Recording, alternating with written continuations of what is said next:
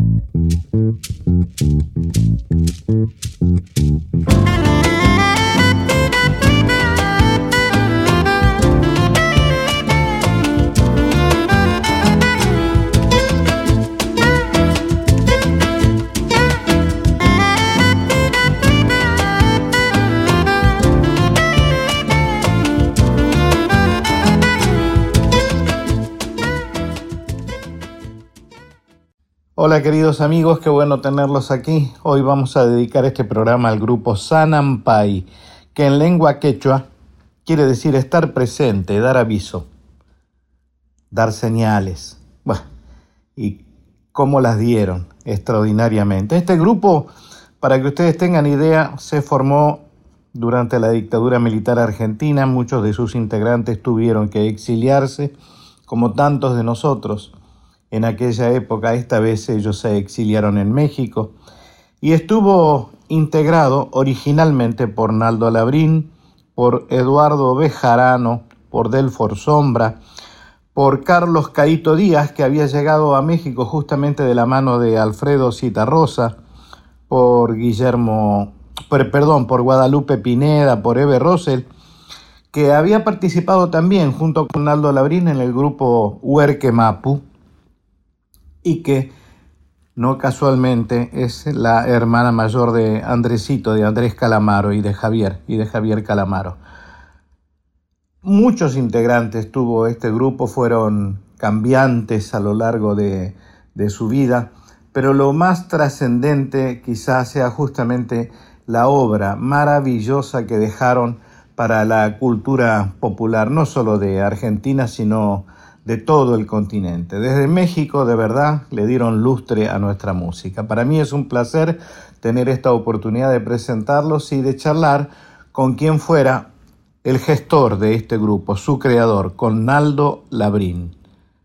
Hola Naldo, querido, qué gusto enorme estar hablando con vos, sobre todo por la historia que has dejado plantada, ya fuera desde Huerque Mapu, que en algún momento también vamos a ocuparnos de ello, pero en este caso desde Sanampay, una historia musical realmente envidiable desde todo punto de vista, por el camino que recorrieron, por el repertorio que han dejado en la memoria colectiva de este pueblo. Así que en principio saludarte y preguntarte, ¿cómo fue que te iniciaste en estas lides de la música y de la poesía? Hola Víctor, ¿Cómo estás? Una alegría oír tu voz y, este, encontrarnos a través de este medio y agradecerte tu amabilidad de, pensar en las cosas que uno viene haciendo hace tiempo ya y, y bueno, estando acá en este rincón de la Patagonia, a veces no se visibiliza la tarea de la gente, pero así es nuestro país las comunicaciones son de una sola avenida, no de dos calles, sino de una sola calle. Eh, mira, eh, yo soy criado, nací en el campo, criado en el campo, escuché de chico la única música que, había en las reuniones de familia era la, la guitarra de unos tíos que eran las que animaban los bailes, cantaban todo tipo de música en esa época, eran valses, milongas, tango, bayones, fósforo, paso doble. Entonces, eh, de, chico, mi formación auditiva fue esa. Y me quedaba en la noche, me sentaba en una piedrita entre los guitarreros para oírlos de, de arriba. Yo tendría unos cinco años y y me quedaba dormido en la noche cuando la gente bailaba en los pisos de tierra y escuchaba el chasquido de las alpargatas sobre, la, sobre el patio mojado y, y me volvía a despertar y volvía a dormirme y, bueno, y escuchaba esas guitarras que me encantaban. Así que a los seis años empecé a buscar este, en la guitarra de, de un tío mío eh, a sacar tono, a buscar notas y así empecé. Después él me ayudó y al final terminé tocando muy chico ya acompañando. Y, después, luego, bueno, acá era en esos años imposible este, en los años 50, 51, encontrar un profesor de, música, de guitarra. Eh, había una señora que enseñaba este, bastante elementalmente, pero bueno, me introduje en el mundo de la grafía musical y así hasta que me fui a Bahía, después a Buenos Aires, ya seguí mi, mi rumbo, ¿no? Un poco así es mi comienzo, pero el mundo que me rodeó de comienzo era el mundo campesino.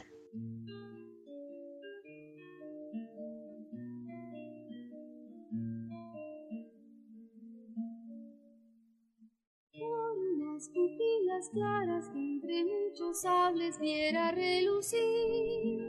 Y esa risa que escondía no sé qué secreto y era para mí. Cuando antiguo se marchó, entre gritos de algo así, me dolió un presentimiento al verlo Dicen que es Manuel su nombre y que se lo llevan camino a Tiltil. Que el gobernador no quiere ver por las cañadas su porte gentil. Dicen que en la guerra fue el mejor y en la ciudad. Le llaman el guerrillero de la libertad. Solo sé que ausente está, que le llevan los soldados, que amarrado a la montura la tropa le aleja de su general.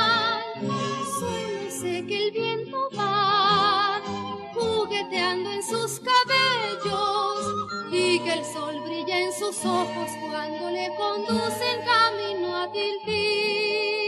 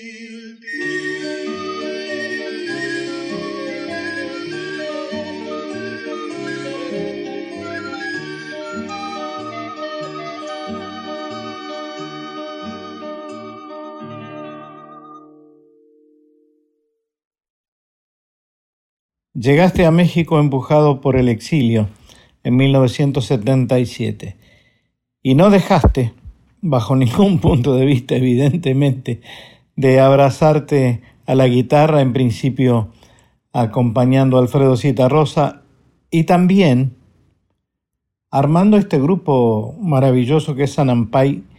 Y el primer disco que grabaste con Sanampay tiene dos canciones que a mí me impactan muchísimo. Cautivo del Tiltil de mi querido amigo Patricio Mans y el Pala Pala Pulpero porque me trae muchísimos recuerdos de mi infancia. Contame cómo fue esa experiencia al llegar a México y cómo se te ocurrió armar Sanampay. Bueno, yo partí de Argentina el 30 de marzo de 1976 eh, te diré, Víctor, en principio no, no hablo mucho de estas cosas, yo, porque siempre dije que cuando uno toma este, posicionamientos, decisiones políticas, debe hacerse, hacerse de cargo de ellas y no hacer de eso una apología luego de, de víctima. Pero tratándose de vos, que sos un par y sé que entenderás perfectamente, te, te contesto estas preguntas, digamos, lo que significó un exilio de ocho años míos en México. Llegué y prontamente a los tres días estaba trabajando en un en uno de los mejores lugares de México que se llama el Mesón de la Guitarra y que aún hoy día existe. Eh, allá se llama café, eh, café Cantante y se hacía música latinoamericana. Así que ahí hacía dos entradas por noche y ahí eh, tuve el privilegio de conocer a Chava Flores. Chava Flores es el, el autor de México de ayer y de otra serie de canciones emblemáticas de México, donde cuenta la vida de los barrios y de la característica de lo mexicano. Es una especie de disépolo de, de México. Y todos los lunes que teníamos, no trabajábamos, eh, me invitaba a cenar a su casa y ahí me hablaba de México, me introdujo en la profundidad del México del Distrito Federal. Y, bueno, con Chava Flores estuve muchos meses acompañándolo, además de mi, de mi presentación personal. También ahí conocí a Guadalupe Pineda, que cantaba en ese local, a la cual le propuse que hagamos un grupo instrumental y vocal, dado que en México no existía, muy poco existía de, grupos vocales como había habido en Argentina, tal cantidad como existió y de toda variedad en nuestro país en los años 60, 70. Así que Sanampay fue inmediatamente una novedad para México. Eso nos facilitó prontamente entrar en los medios de comunicación, darnos a conocer, grabar, en fin. Y bueno, Sanampay hoy es una, ha sido un emblema allí y han salido de allí no solo Guadalupe Pineda, que es una cantante nacional de las más reconocidas, sino también Eugenia León y Caito Díaz, que se incorporó también, que llegó de España con Cita Rosa, Ever Russell, que estaba en Huerquemapo, vivía en Francia y se fue conmigo a, México y, se integró a San Ampay. Ever Russell, que aún vive allí, es la hermana mayor de los Calamaro y la ex esposa de Carlos Núñez Cortés de Lelutier y una de las fundadoras de Lelutier, que en un principio eran eh, 12, eran los siete que conocimos más las cinco mujeres este, que después se abrieron para que el grupo pueda ser comercial. Y Eve es una gran música, este, también es musicoterapeuta y hoy en día goza de un gran prestigio en México. Eso es Sanampay. Se me ocurrió porque había un espacio no cubierto y que realmente resultó como lo pensé. Y bueno, se grabaron muchos discos, actuamos con los artistas más conocidos de México, y Sanampay llenaba estadios en México y gracias a Sanampay pudimos introducir con nuestras actuaciones a Silvio Rodríguez y a Pablo Milanés para que sean conocidos en México. Así que en ese aspecto hay un, hay un orgullo y una historia muy linda con, con el grupo ese de México.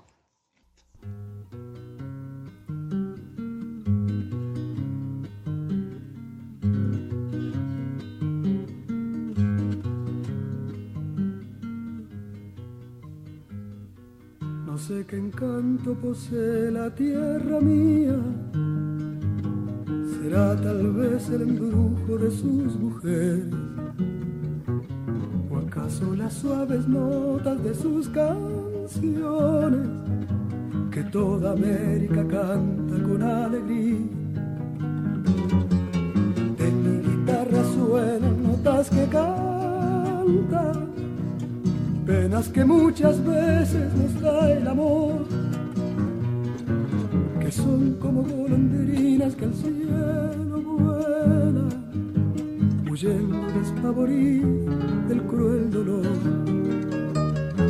El indio canta sus penas en un guainito, añorando el pasado de su gran raza. Y entre los Andes suenan que nacían taras cuando se oyen las cuerdas de un charanguito. Ya se oyen los compases, así, así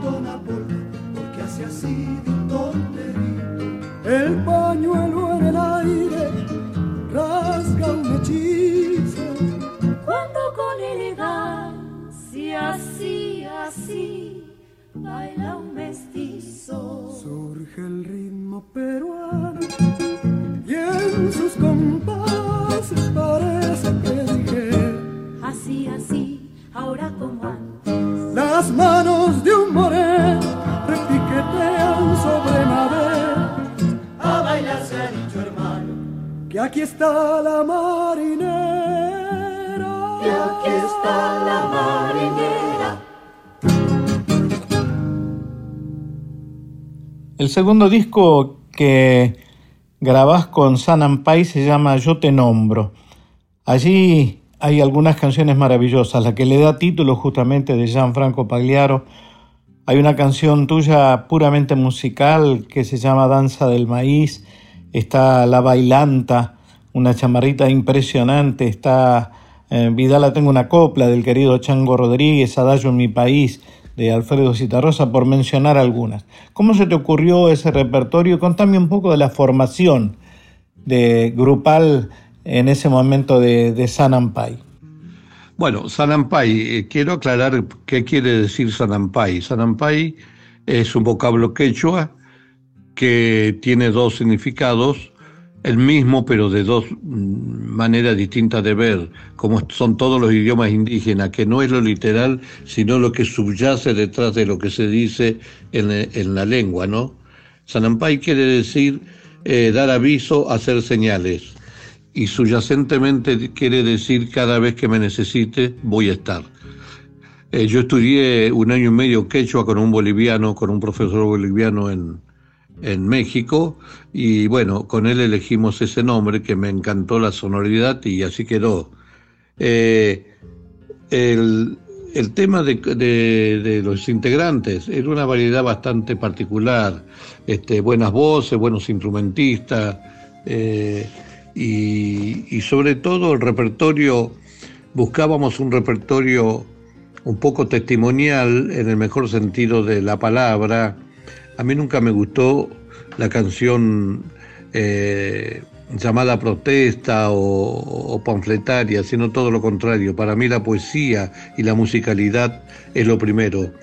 Pero hay canciones que tienen esos dos niveles y si su letra tiene un contenido social, humanístico, este, mucho mejor. Y es lo que hemos buscado. Por eso hay autores emblemáticos como Yupanqui, Violeta Parra, como este, el mismo Nicomé de Santa Cruz, eh, Silvio Rodríguez, eh, te puedo nombrar así mucha gente de América y a veces temas anónimos. Yo recuerdo una frase de Yupanqui que decía, no me pregunte qué canción nueva hice, sino qué vieja canción encontré. Esta simple frase parece inocente, pero no lo es. Encontrar una vieja canción es en- encontrar un pasado reciente de honda eh, enseñanza hacia el futuro, que eso es lo que tiene el folclore, que es el reflejo donde está plasmada la, historia de nuestros antepasados, de cómo fuimos, y, es lo que no debemos perder nunca. Hoy los medios han mm, trastocado totalmente esa identidad y, las canciones son un poco extrañas. Eh, Sin embargo, estas canciones este, antiguas que que parecían este, eh, ingenuas, no lo eran tales, no lo eran tales, eran canciones realmente de una, de una profundidad para prestar atención. Así que este, se me ocurre que, que ese es un poco el objetivo de las canciones elegidas. Estamos escuchando a San Pai en este disco trascendental para mí de la cultura popular de América Latina, que es Yo te nombro. Vamos a seguir, porque de verdad vale la pena. Vamos a seguir escuchando ahora La Bailanta y después de La Bailanta, Vidala Tengo una copla y Adagio en mi país, de mi queridísimo Alfredo Citarrosa.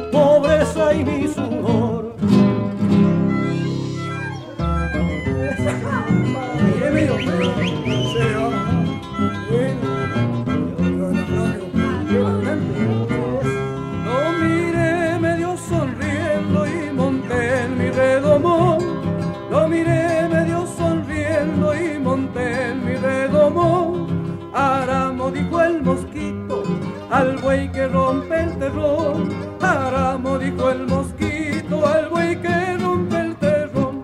Luna bailanta con acordeón, ate la luna con el sol.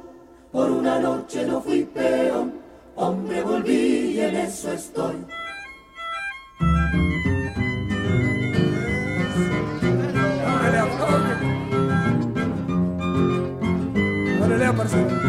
Mucho hablar de obligación.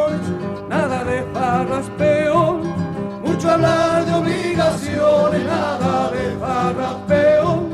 Usted que vive a costillas de los pobres como yo. Usted que vive a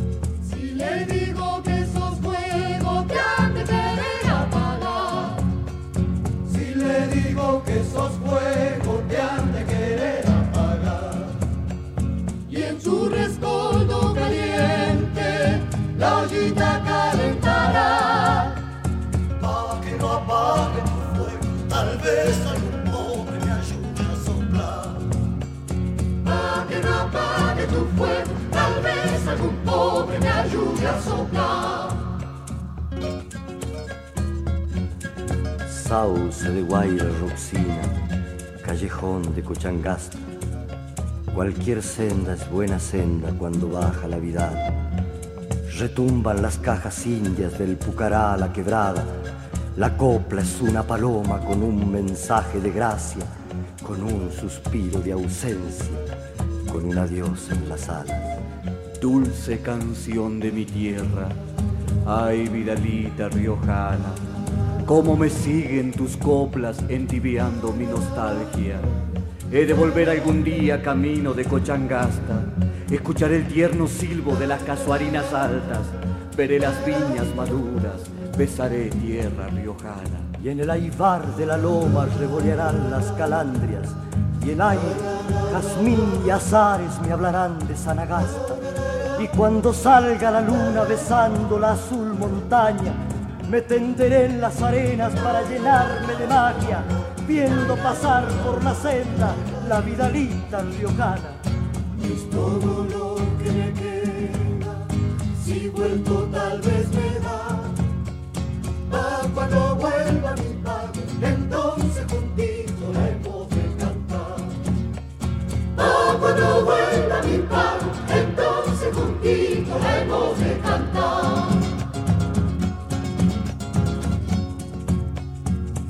Mira, tengo una copla, no me la vas a quitar. Mira, la tengo una copla, no me la vas a quitar. No me la vas a quitar. No me la vas a quitar.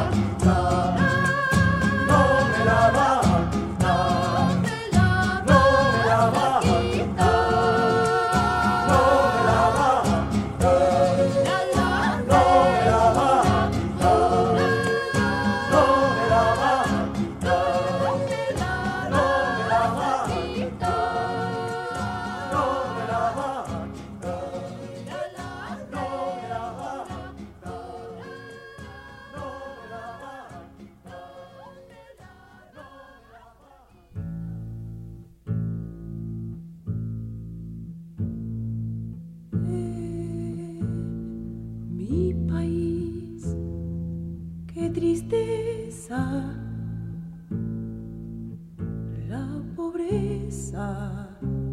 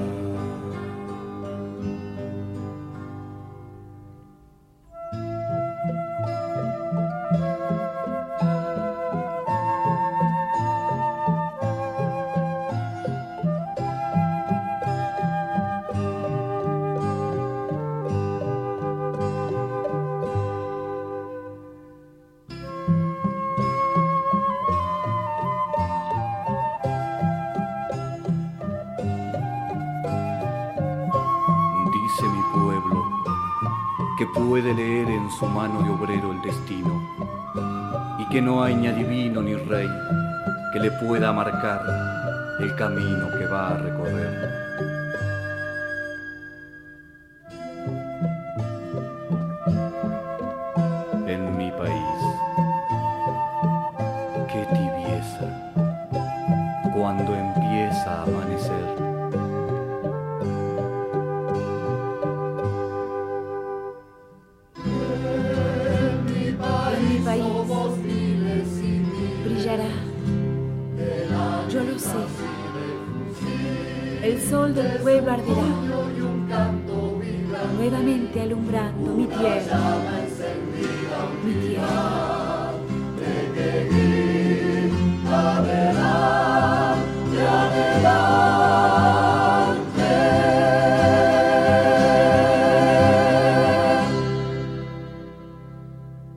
En 1978 lo invitaste a nuestro común, queridísimo amigo ya también desaparecido Armando Tejada Gómez, para mí uno de los poetas más importantes del continente latinoamericano, a grabar junto con ustedes un coral, el coral terrestre justamente de Armando Tejada Gómez, y de, y de verdad impresiona, esa grabación es impresionante. De hecho, hay una mención en la contratapa sorprendente, también y emocionada, intuyo, de Pablito Milanés, donde reconoce que al principio se preguntó ¿no? cómo se podía enmarcar la formación musical o por ponerle un nombre, esta costumbre que tenemos todos de archivar, ¿no? Y después reconoció definitivamente que en San Ampay había una mezcla de las músicas de todo el continente y veneró desde ese momento en más la maravillosa poesía de nuestro querido amigo Armando Tejada Gómez. Bueno, esa obra con Armando, eh, llamado Coral Terrestre, eh, me llama un día Armando cuando estaba acá totalmente oculto, postergado y ignorado, y me preguntó eh, para saludarme cómo estaba y qué estaba haciendo. Le conté que estaba componiendo una música para una hipotética obra que no me dice, ¿tiene texto? Le digo, no, bueno, el texto va a ser mío. Así que le mandé un pasaje y estuvo allí, se encerró tres meses, tenía su habitación y tenía, además yo lo quería conectar con toda la, poesía de México, lo llevé a conocer poetas, escritores, paisajes, conoció las, las pirámides, conoció la comida, bueno, vos sabés cómo Armando devora las costumbres populares y, era, era, estaba fascinado con México. No fue solo una vez, fue dos veces y este, a quedarse y a mirar y a estar. Esa primera vez escribió el texto de esta obra, eh, que es una obra magnífica a mi modo de ver, este, el coral terrestre, es una obra que, que bueno, que fue una criatura de los dos, de la cual yo estoy muy orgulloso y él también, lo sé, porque me lo ha dicho muchas veces. Y te cuento que ahora acabo de terminar en esta cuarentena la música de otra obra que me dejó en aquel tiempo, dedicada a las Madres de Plaza de Mayo, que se estrena ahora en el abril del 2021 en su pueblo, en Mendoza, y luego posiblemente se represente en el CCK. Así que eh, estamos esperando ese momento para poder poner en, en escena esta obra llamada Sinfonía Coral a las Madres de Plaza de Mayo, que es para solista, coro, orquesta instrumentos este, latinoamericanos y un relator. Eh, estamos, yo al menos estoy expectante para ver el resultado de la apuesta de esta, de esta cantata y, bueno, que empiece a andar luego sola por sí misma.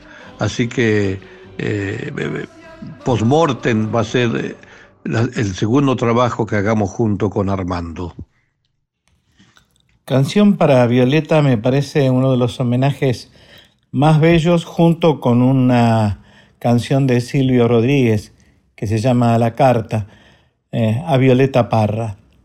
Pero esta versión de Sanampay realmente es eh, conmovedora. Contame un poco quiénes son los que estaban en ese momento en el, en el grupo y por qué hicieron ese homenaje a Violeta Parra. Yo te cuento que en el año 67 hice una gira de Puerto Montt hasta Santiago con un quinteto vocal que yo tenía, eh, recorriendo Chile, eh, haciendo un espectáculo con poesía de Neruda y canciones de Yupanqui, que se llamaba eh, Nació la palabra en la sangre, y, y que fue una experiencia muy linda. Y llegando a Concepción, ahí me hicieron oír la música de Violeta Parra, que yo la oía de chico por radio desde Neuquén, pero me parecía una cantora más de cuecas, pero cuando escuché la obra en Chile, este, las otras obras que no se difundían, me impresionó muchísimo. A partir de ese momento Violeta Parra me ganó totalmente y fui un, un amante y un difusor de su obra. Entonces me traje, recién habían salido sus últimas canciones y me las traje, me traje ese, disco recién editado y eh, estando en Neuquén, recuerdo que una noche, cuando yo traje a Yupanqui un mes a dar una gira por todo el valle de Neuquén y Río Negro. Él la cantó, cantó una noche gracias a la vida, que es para mí la mejor versión que he oído de ese tema y que nunca lo, lo quiso grabar. Eh, me di cuenta que estábamos ante una compositora especial. Especial porque, porque venía de, de una familia de Chillán muy humilde, su padre era profesor, como le decían allá los maestros, y su madre una mujer de, la casa, eh, una, una, niña sufrida que tuvo una, una, enfermedad que le dejó la cara llena de, de, formas, de granos, en fin. Y eso la hacía sentirse fea a ella y este, era muy encerrada en sí misma por todo lo que me ha contado su hija Isabel, del cual somos amigos. Este, en fin, eh, le costó abrirse paso en Santiago. Llegó a Santiago mm, llevada por su hermano mayor Nicanor, el poeta, el gran poeta Nicanor Parra.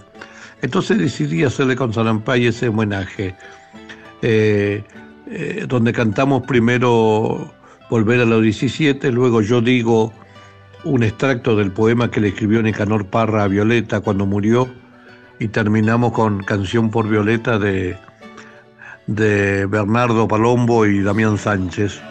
Ese es un pequeño este, bloque dedicado a Violeta.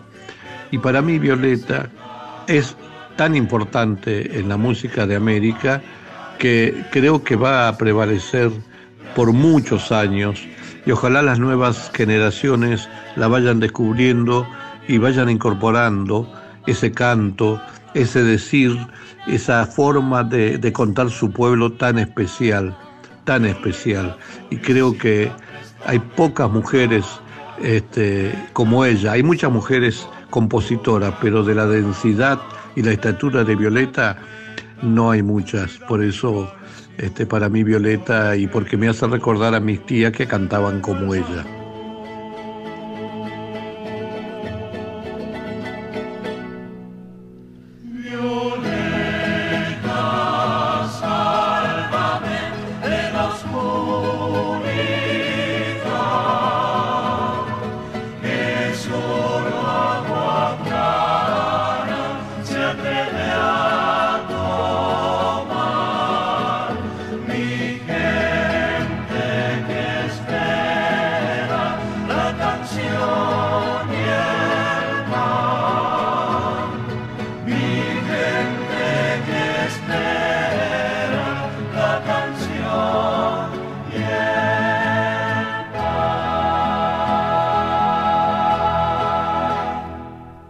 1997 grabaste con Sanampai un álbum que se llama En esta hora. Ahí hay una versión del Colibrí, una canción anónima que yo ya había escuchado en la voz de Vicente Feliu, una versión muy hermosa también.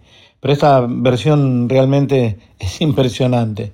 Y como siempre le dedicas una parte de ese disco a puro sentimiento, digo yo, a tu querido amigo Alfredo Citarrosa, en una canción que compusiste con los hermanos Enríquez, que se llama Alfredianas. Contame un poco cómo surgió esa idea, ese disco, y por qué grabaste El Colibrí, por qué grabaste Alfredianas.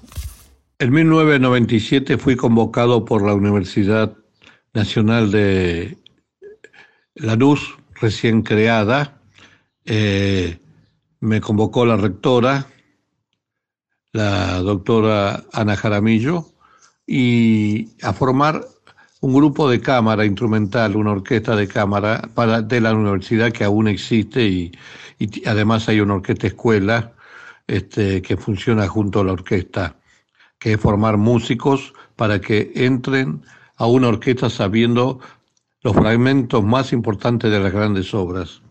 Esa fue una idea que concebí, que se pudo llevar a cabo con la gente que quedó después que yo me fui de la, de la facultad, de la universidad. Eh, allí en Buenos Aires estuve cinco años viviendo, del 95 al 2000, que luego regresé a Neuquén a formar la Sinfónica de Neuquén. Y entonces, mientras tanto, formé un grupo con gente de Buenos Aires, un Sanampay, y grabamos ese trabajo que, me, que me dio muchas satisfacciones. Evidentemente, este, siempre hay gente que ama esta música y yo encontré esos jóvenes en Buenos Aires para hacerlo. Hay buenos valores, varios de ellos siguen su carrera musical y solistas que están trabajando. Eh, ese disco, sí, está, eh, hay un tema de Silvio, no, perdón, un tema anónimo, el colibrí. El colibrí se lo disputan varias regiones. Los cubanos dicen que es cubano, los venezolanos dicen que es venezolano, en Yucatán, México dicen que es de ellos, en Centroamérica y otros países que es de ellos. Es el viejo romance español que va pasando de boca en boca, no importa de dónde es, pero la metáfora de morir este, sacrificándose por amor, ya sea el amor a una persona o el amor al semejante, es una metáfora muy bella que tiene esa canción, El colibrí, y que ojalá todo el mundo la escuche. Eh, yo se la escuché la primera vez y quien me la enseñó eh, en el año 72, 73 fue Cecilia Todd acá en Buenos Aires cuando vino, que nos hicimos prontamente muy amigos y además yo le produje el primer disco que ella grabó en su vida, que después fue un éxito muy grande, que se llama Pajarillo Verde, que ella con mucha generosidad lo, recuerda siempre, que fui quien le hice, le produjo ese, ese disco. Y, ahí aprendí el colibrí con ella. Y me encantó esa canción y siempre la llevaba conmigo. Así que cuando tuve la oportunidad, eh, le hice un arreglo y, y puse. Respecto al homenaje a Alfredo, cuando murió Alfredo Citarrosa, yo estaba en Neuquén. Él me había pedido, cuando volvimos juntos de México, que llegamos juntos a Buenos Aires y hicimos tres recitales en obra sanitaria a estadio lleno, que cuando él volviera a Uruguay quería que volviéramos juntos. Pero yo después me vine a Neuquén y me metí en los temas de, de la función pública, en cultura, estaba muy enredado y me llamó a Neuquén y me dijo, Naldo, ya puedo entrar a Uruguay, venite que me quiero que vengas conmigo y me acompañes a, entrar. Y yo le dije, bueno, este, déjame que ya lo, arreglo y, lo hacemos. Pero ya después no lo hice, no lo llamé. Bueno, cuando fui una vez a grabar un micro, un, perdón, un programa de televisión para Canal 26, que se llamaba Esas Pequeñas Cosas, eh, ahí vi en las filmaciones del regreso de Alfredo a Uruguay, que es impresionante cómo de puerto, aeropuerto eh, Carrasco lo acompaña la gente por, por la avenida, por la ruta, con flores. Este, es una maravilla como un pueblo recibe a su ídolo. Y cuando murió, me lo dijo un amigo así de golpe, yo me quedé muy, ni siquiera le contesté. Entonces, esa noche me fui a mi casa después de trabajar y me encerré con la guitarra y empecé a buscar una, una melodía que es el motivo de la, de la milonga, esa milonga candombe. Este, después hay una parte de coro en la cual quiero, en cierto modo, resignificar el mundo áulico de él, el mundo ese al cual solamente él habitaba y así quedó ese tema llamado Alfredianas. Y fue el homenaje al amigo que yo tanto quise, que sé que él me quiso y con el que trabajamos tanto tiempo juntos e hicimos cosas muy lindas.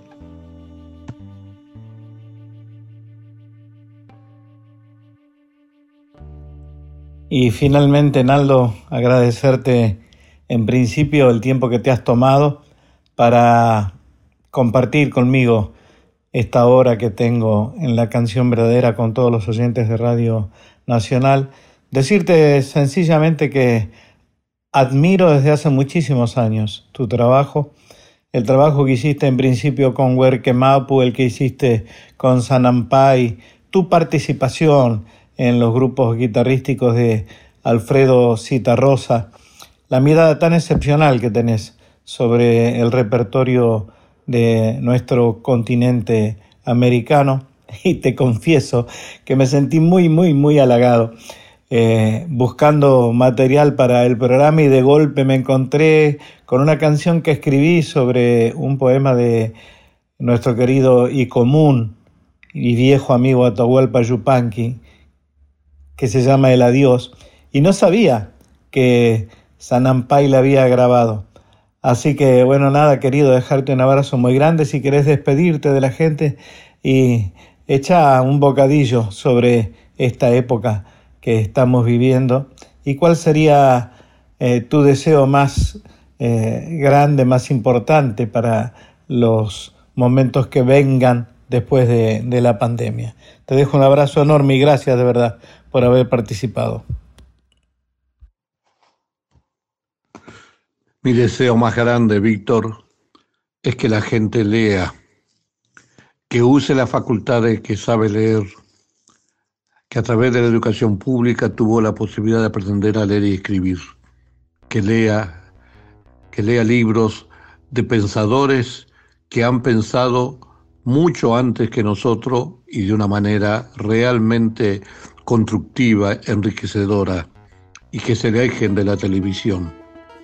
Que no escuchen las barbaridades de la televisión, porque si están prendidos a la televisión, no están prendidos a un entretenimiento, están prendidos a, a algo realmente que los va a perjudicar, porque por ahí llega las cosas que no construyen, sino que destruyen.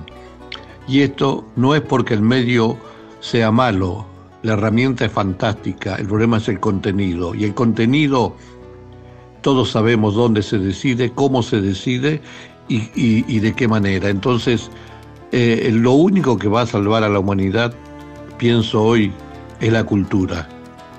¿Por qué? Porque la cultura habita el gran cúmulo de valores de la condición humana. Y eso desde niño hay que ir construyendo a la persona a través de la educación, la afición a la lectura, a las artes, a escuchar música. No importa después si es ingeniero, abogado o economista. Lo que importa es que su alma sea sensible y haya sido moldeada para la construcción humana y no para su destrucción, no solo física, sino espiritual. Un abrazo muy grande a tus oyentes y gracias por esta posibilidad de comunicarme con tu audiencia.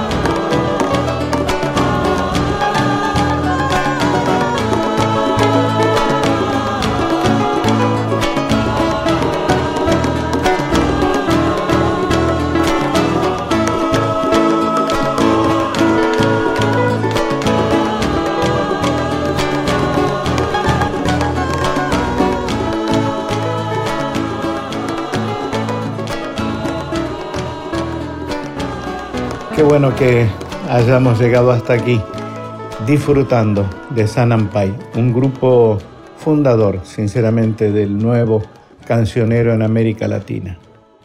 Un abrazo grande para todos, Los espero en el próximo.